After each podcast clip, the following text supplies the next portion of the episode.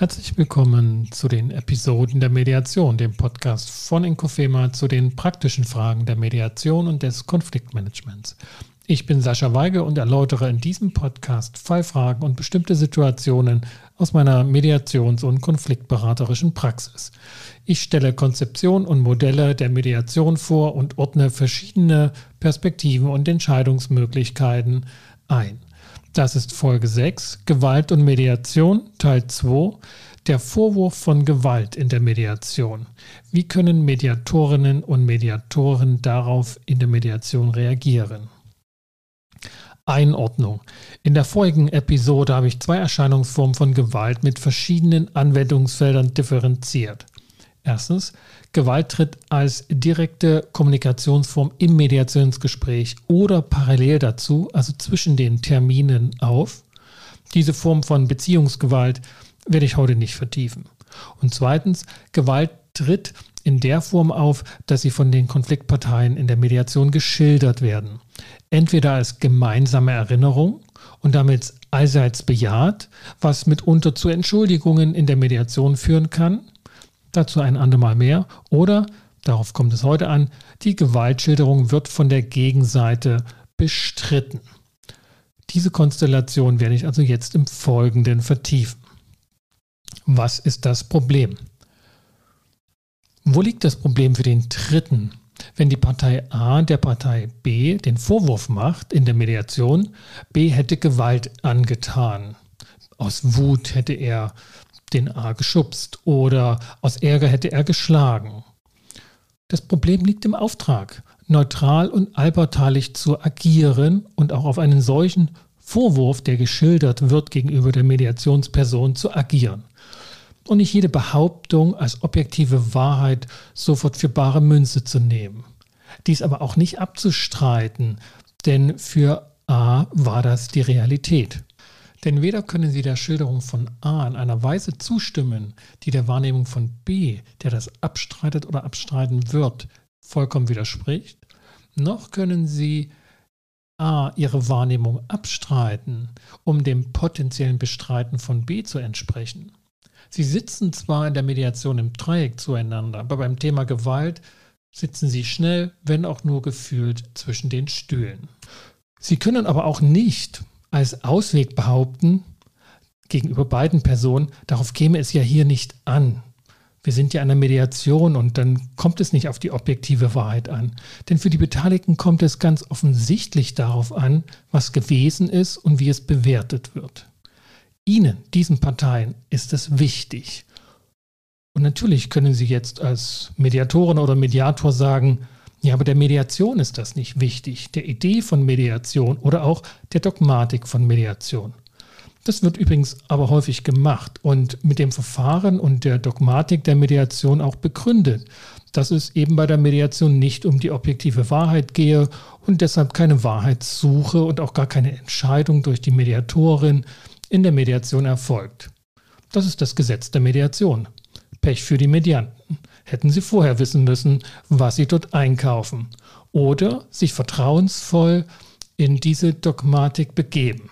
Jedenfalls müssen sie damit leben. Sie können ja auch die Mediation beenden. Aber ehrlich gesagt, das ist alles Quatsch mit Soße. Es interessiert die Medianten doch nicht, was in den Lehrbüchern zur Mediation steht oder was deren Dogmatik ist.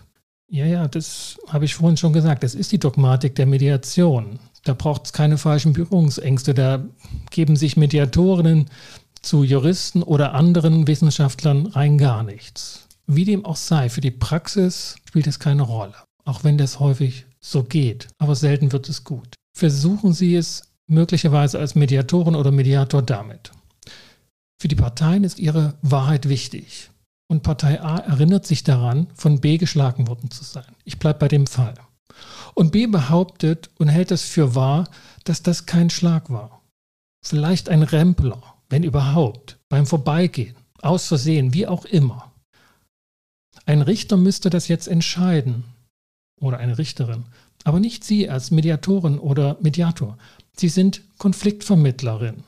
Was eine schlechte Bezeichnung ist, weil Sie nicht Konflikte vermitteln und auch nicht deren Lösung, sondern die Kommunikation darüber. Und was sind die Fakten? Sie haben eine Partei A, die X glaubt, und eine Partei B, die Y glaubt. Und beide bearbeiten ihre Differenz in einer Mediation. Sie wollen eine Einigung finden, wie sie damit umgehen und nicht, wie sie die eine Seite noch überzeugen können. Das mag ein Weg der Einigung sein, aber ob der funktioniert, entscheidet sich in der Mediation. Und wenn A und B an ihren Erinnerungen und Wahrheiten, ihren Wahrnehmungen festhalten, dann ist das auch kein Beinbruch für die Mediation. Die Parteien können ja dennoch eine Einigung finden. Und in einem Fall von Gewalt, einer sehr existenziellen Situation, wird es auch notwendig, eine Einigung zu finden, wie die Beteiligten damit umgehen wollen, dass sie sich unterschiedlich dazu erinnern und damit unterschiedliche Wahrheiten haben. Es ist für Beziehungen nichts Besonderes, dass sie unterschiedliche Wahrnehmungen, unterschiedliche Erinnerungen haben über das, was geschehen ist und wie sie das bewerten. Das müssen A und B für sich entscheiden und darüber kommunizieren, dass das gelingt. Dafür ist der Dritte da oder die Dritte. Folgende Fragen können dabei im Kern wichtig werden. Gegenüber A zum Beispiel, was bedeutet es für Sie, dass B die Dinge nicht so sieht und erinnert, wie Sie sie erinnern und bewerten. Was bedeutet es für Sie, A, dass B sich dadurch eben auch nicht dafür entschuldigt, aus seiner Sicht ganz konsequent, dass das, was Sie A für real erachten, für B nicht existierte oder nicht so zu bewerten war. Was heißt das für Sie in der Beziehungsgestaltung zu B in der Zukunft, die heute hier losgeht? Wie wollen Sie damit umgehen im Hinblick auf Ihre Beziehungsgestaltung, dass Sie darüber, was geschehen ist zwischen Ihnen beiden, keinen Konsens finden, aber möglicherweise noch etwas gemeinsam miteinander schaffen wollen? Und für B oder gegenüber B wird wichtig sein, was bedeutet es für Sie, dass A die Dinge anders erinnert als Sie und Ihnen vorwirft, Gewalt angewendet zu haben was für sie nicht Realität ist. Was bedeutet diese Tatsache für ihre gemeinsame Arbeits- oder Lebensbeziehung und deren Vertrauensgrundlage? Wie wollen Sie damit umgehen, dass Ihr Beziehungspartner der Meinung ist, dass Sie sich ihr gegenüber gewaltvoll verhalten haben? Das sind die Fragen, die die Beteiligten untereinander in der Mediation bearbeiten müssen. Der mediatorische Fallstrick in dieser Situation ist, dass sie glauben als Mediatorin oder Mediator, weil es ja nur eine Realität gibt, nur eine Vergangenheit zwischen den Beteiligten und damit ein entweder geschlagen oder nicht geschlagen in die strafrechtliche Fragestellung von Gewalt oder Nichtgewalt kommen, von Lüge und Wahrheit und sie in die Richterrolle geraten. Aber wie gesagt, als Mediatorin oder als Mediator ist das nicht ihr Auftrag durch die Parteien.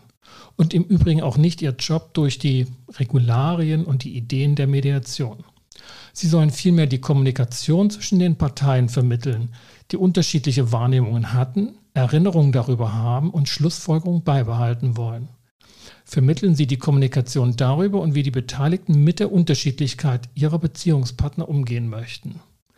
Dass dieses Vorgehen mitunter eine Zumutung für die Partei ist, die einen Gewaltakt gegen sich erinnert und wohl auch erlebt hat, ist dabei kaum zu vermeiden.